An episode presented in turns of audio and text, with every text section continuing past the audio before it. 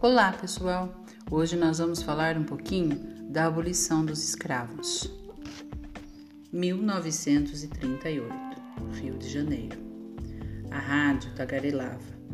Hoje completa 50 anos a lei que aboliu a escravidão no Brasil. Essa lei foi uma peleja sem fim e fico relembrando, remoendo, recontando.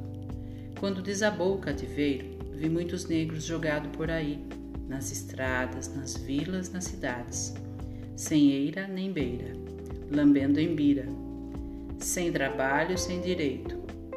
Eu mesmo passei fome, e a fome é o fim. Só não morri porque, sei lá, acho que não morri só pra, para contar essa história. Vivendo nessa cidade, no porão desta aldeia gigante, Fico matutando, martelando, toque, toque, toque. A maioria dos moradores dessa favela é negra. Quase todos os mendigos de rua são negros. A maioria dos trabalhadores é negra. Qual a cor da menina empregada doméstica? Qual a cor do menino engraxate? Texto adaptado Francisco Marques.